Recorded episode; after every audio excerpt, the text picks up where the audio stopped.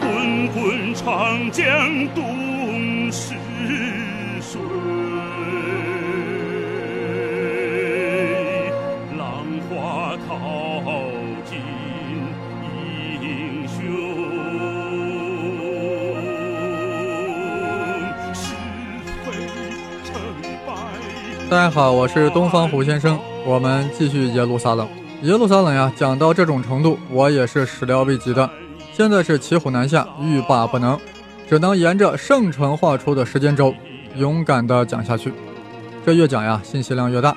希望大家在听的时候，对细节要难得糊涂，对过程要不求甚解，但是对整个框架体系、整体大脉络一定要洞若观火，一望而知。且听我用三言两语将耶路撒冷之前的大脉络梳理一下，顺便向大家展示一下西亚版的《三国演义》。西亚这个地理范围啊，应该有感觉，它包括了伊朗高原、阿拉伯半岛、美索不达米亚平原、小亚细亚半岛。我们的故事呀，主要集中在阿拉伯半岛，其次是小亚细亚，再次是两河流域啊，也就是美索不达米亚。好了，我要三言两语了。公元七世纪，阿拉伯帝国开始崛起，在西亚与东罗马帝国与萨珊波斯两大势力进行 PK。这是西亚1.0版的《三国演义》，结果是萨珊波斯被灭，拜占庭帝国的势力也被严重削弱，阿拉伯帝国从拜占庭手中夺取了耶路撒冷，但其阿巴斯王朝最终也因内部起义变得四分五裂了。啊，所以说呀，1.0版的《三国演义》没有胜利者，三者亡的亡，衰的衰，败的败，而且1.0版的三国不够精彩。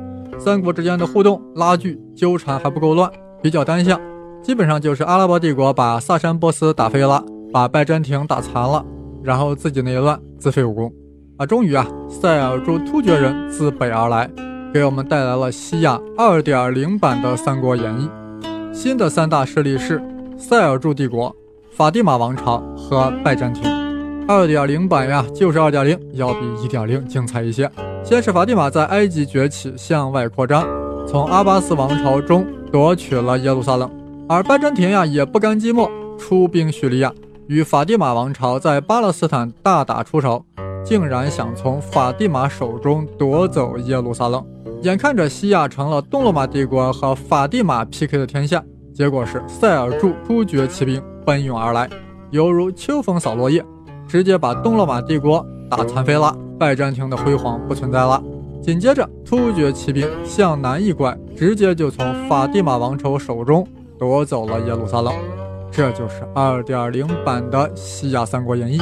结局似乎要是塞尔柱帝国要一统西亚，但不幸的是，帝国因为苏丹儿子们争夺继承权，搞得帝国啊四分五裂。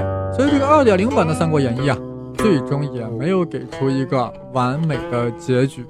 正当我们扼腕叹息、哀叹不已之时，十字军东征开始了。啊，这场我称之为世界史上第零次世界大战，为我们送来了3.0版的《三国演义》。此版本惊天地、泣鬼神，精彩绝伦，绝对是我们华夏听众所期待的那种三国。我在此先亮出这三个国家：法蒂玛王朝、赞吉王朝和耶路撒冷王国。呃，刚才提到的这个法蒂玛王朝呀，大家已经是如雷贯耳，非常熟悉了。而耶路撒冷王国也是我们前两期都在讲，就是十字军攻陷耶路撒冷后，在那里所建立的基督教王国、天主教王国。而那个赞吉王朝呢，虽然我们上期也提到了，但是大家呀一定还很陌生，似乎就知道啊，赞吉王朝是塞尔柱帝国分裂之后势力最大的那一部分。现在我们要好好瞧一瞧这个赞吉王朝，赞扬的赞，吉利的吉，赞吉王朝。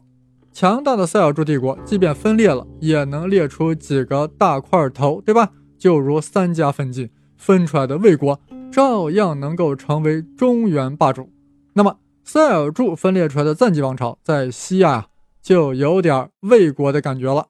这个赞吉王朝地理位置呀，大约在叙利亚。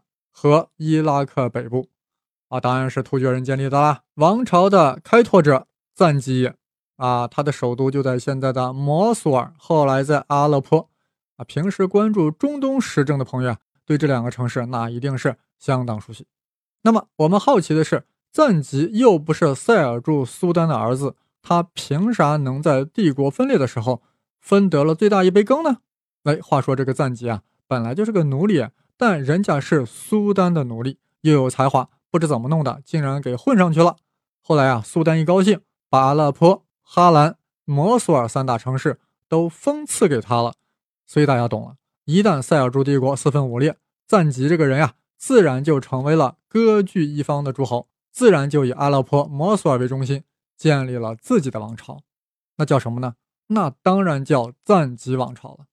赞吉王朝作为塞尔柱帝国最大的继承者，当然有义务和责任去反击十字军的入侵，去打击十字军所建立的耶路撒冷王国。所以啊，就在幺幺四四年，赞吉打残了耶路撒冷王国的附属国埃德萨伯国。白德萨城呀，都给收复了。此时的耶路撒冷王国正在经历女儿梅里桑德和女婿统治时期，经济文化都达到了鼎盛。但赞吉的军事力量对耶路撒冷王国造成了极大的威胁啊！耶路撒冷王国一看呀，啊，赞吉王朝如此的突厥，如此的生猛，怎么办呢？向罗马教皇求救。于是乎，第二次十字军东征开始了。这第二次东征呀。比较菜，没干成啥事儿，这里就先不多说了。幺幺四六年，赞吉去世了，王朝呀一分为二，分别由长子和次子继承了。具体说来，长子塞夫丁加齐一世继承了原来的伊拉克部分，而次子努尔丁呢继承了叙利亚部分。啊，这似乎呀，是不是应该能让耶路撒冷王国松一口气呢？幺幺五三年，梅利桑德退位。其子鲍德温三世继位，耶路撒冷王国啊又抖擞了起来，开始拿法蒂玛王朝开刀。其实呀，早在耶路撒冷首任国王鲍德温一世的时候，就开刀法蒂玛了，就侵袭埃及了。为什么呢？我们这里啊做个倒叙，把耶路撒冷王国呀再从头再梳理一下。毕竟我们系列节目的核心是耶路撒冷。所以有必要对这个十字军在耶路撒冷所建立王国进行较为详细的描绘。话说呀，耶路撒冷王国一建立就要面临一个战略困境啊，就是北面面对的是叙利亚和伊拉克，那里是突厥人的势力范围，是赞吉王朝的统治地区，是逊尼派的穆斯林；而在它的西南是埃及，是法蒂玛王朝统治区域，是什叶派的穆斯林。所以说，天主教徒的这个耶路撒冷国呀，就仿佛被两个大磨盘夹在中间，随时有可能被碾成粉末。要突破这一战略困境，那就必须啊，要打掉其中之一。而埃及的法蒂玛呀，正处于衰败之中，所以就拿法蒂玛开刀，向绿衣大师进军，向埃及进军。所以早在鲍德温一世的时候啊，就开始侵袭埃及了。没成想，病倒在了尼罗河畔。只能匆匆撤军，还没回到耶路撒冷，鲍德温一世啊就病死了，就第三篇了。那么鲍德温二世继位后，就面临北方日益严峻的威胁啊！他还亲自提兵北上，解救他的附属国安条克公国，结果自己啊还被突厥人俘虏了啊！在被俘虏期间呀，法蒂玛王朝也没闲着，趁机进攻耶路撒冷，但没成功，毕竟自己不太行了嘛，对不对？没成功。后来，鲍德温二世呀是被赎了回来，几年后就病倒了，便退位了，就让女儿跟女婿继位了。那，为啥让女儿女婿继位呢？因为当时呀，女儿的儿子就他的孙子还小，所以只好让女儿女婿继位了。女儿呢叫梅丽桑德，女婿呢叫福尔克。那么梅丽桑德统治时期，耶路撒冷王国的经济文化达到了鼎盛，耶路撒冷呀被建设的特别美丽。形成了一种独特的 style 啊，风格很独特，融汇了罗马、拜占庭、巴勒斯坦的建筑艺术，这些风格呀，一直保留到了现在啊。回头我们去耶路撒冷了是吧？可以好好欣赏欣赏。但也就是在这个时期，幺幺四四年，赞吉王朝呀，将耶路撒冷王国的附属国埃德萨伯国攻灭了。女王梅丽桑德很震惊，马上向当时的教皇。尤金三世求救，尤金三世一看呀，我刚当上教皇，这十字军国家就出事了呀！为了我的威望，必须要管，对不对？于是尤金三世发动了第二次十字军东征。这次东征的主要目标是啥？收复埃德萨啊，收复被赞吉王朝所攻占的埃德萨。按理说这个目标呀，真还不难实现，因为正好在幺幺四六年赞吉去世了，而十字军啊是在幺幺四七年才出发的，所以第二次十字军东征。面临的是一个分裂的赞吉王朝，那收复埃德萨呀，应该是很容易的。但是没成想，努尔丁很厉害，比他爸爸赞吉还厉害，不但凶猛，而且机智，把十字军打成怂了。努尔丁是谁？大家没忘吧？他就是赞吉的次子嘛，就是爸爸死后，他继承了赞吉王朝的叙利亚的部分。面对努尔丁率领的突厥军队，哎呀，十字军呀，自觉不是对手。就踏上了返回欧洲的归途，灰头气脸的返回欧洲了。可以说，第二次十字军东征白折腾两年，啥也没干成，就是把努尔丁的威望打了起来。努尔丁统治下的赞吉王朝依然是西亚最强大的力量。我们拐头再看看耶路撒冷王国，女王梅里桑德和儿子内斗的很厉害，因为王位啊本来是儿子的。只不过当初儿子年龄太小，现在儿子长大了呀，已经二十了呀，母子之间发生了激烈的冲突，几乎是要兵戎相见。最终呀，母亲交出了权力，儿子登上了王位。他是谁？他就是鲍德温三世。鲍德温三世血气方刚，敢于与赞吉王朝直接对抗，迫使努尔丁同意暂时休战。鲍德温三世腾出手来，就开始侵袭法蒂玛王朝。将其在巴勒斯坦海岸的最后领地阿斯克伦都夺走了，甚至还侵入了埃及本土啊！打的法蒂玛王朝呀，不得不签下了城下之盟，签订了不平等条约啊！对耶路撒冷王国呀，又是赔款，又是交岁币，才令之退兵。鲍德温三世踌躇满志，还寻求到了拜占庭的支援。正在这大展宏图之际，他拉稀了，拉痢疾了。最后拉死了。努尔丁当听到自己对手英年早逝，感到特别的遗憾，说了句：“法兰克人失去了这位贵族，可遇不可求。”这就是英雄惜英雄，好汉惜好汉。幺幺六二年，鲍德温三世死后，弟弟阿马里克一世继位，耶路撒冷王国抖擞的更加厉害了，竟然要决定彻底征服埃及，征服法蒂玛王朝。拜占庭帝国呀，也是出面支持呀。看来阿马里克一世此番是要必须拿下埃及，彻底解决耶路撒冷王国的战略困境。幺幺六三年秋天，耶路撒冷王国大军大举侵入埃及啊，围困了首都开罗。法蒂玛王朝岌岌可危，难道法蒂玛就此就要完蛋了吗？大家都还记得，我们正在干嘛？我们正在讲西亚版的《三国演义》，而且是三点零版。在这个三国的这个系统中，一国要被另一国所灭之时。第三国能够坐视不管吗？所以随后的情节的发展呀，是自然而然的，是必然的。法蒂玛的哈里发面对耶路撒冷王国的强大攻势，只能向赞吉王朝求救。虽然有些难为情啊，为什么？这大家都应该记得，法蒂玛王朝是什叶派的穆斯林，而赞吉王朝是塞尔柱帝国的继承者，是逊尼派的穆斯林，他们是尊奉。巴格达的那个哈里发为哈里发的，是不承认你埃及那个哈里发的。所以，当法蒂玛的哈里发向赞吉王朝求救的时候啊，是有些尴尬的，有点不太好意思的。赞吉王朝的思路啊，是相当的三国。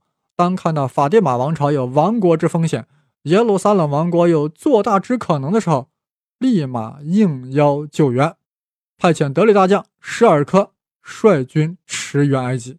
注意啊，我们刚才说了呀，赞吉王朝已经一分为二了。我们现在讲的这个赞吉王朝呀，是赞吉的次子努尔丁所担当的赞吉王朝，就是控制着叙利亚的那个赞吉王朝。别看努尔丁只控制了叙利亚，那也是相当的赞吉，相当的厉害。这个努尔丁看到法蒂玛有亡国之虞，就派手下大将施尔科率军驰援埃及。大家要注意，施尔科还带了一个重要人物。谁呀？他的侄子啊，侄子太重要了。施尔克带着侄子呀，率着大军赶到了埃及，解除了开罗之围。几年后，幺幺六八年，耶路撒冷国王阿阿马里克亲自率兵进攻埃及，发誓要灭掉法蒂玛。赞吉王朝的施尔克和侄子呀，又带兵驰援来了，直接把耶路撒冷王国的军队打崩溃了。法蒂玛一看这架势呀，王朝没有施尔克和侄子不行呀，干脆要把此二人留下来。啊，法蒂玛哈里发对施尔科说：“你别走了，你走了，耶路撒冷的军队又来了，我咋办？你们叔侄老是跑来跑去也不是回事啊，就在我们埃及待着吧，开罗不错的。”看施尔科有些犹豫啊。法蒂玛的哈里发接着说了：“施尔科，你就当我们法蒂玛王朝的宰相吧。”于是叔叔就当了宰相。过两个月啊，叔叔突然死了。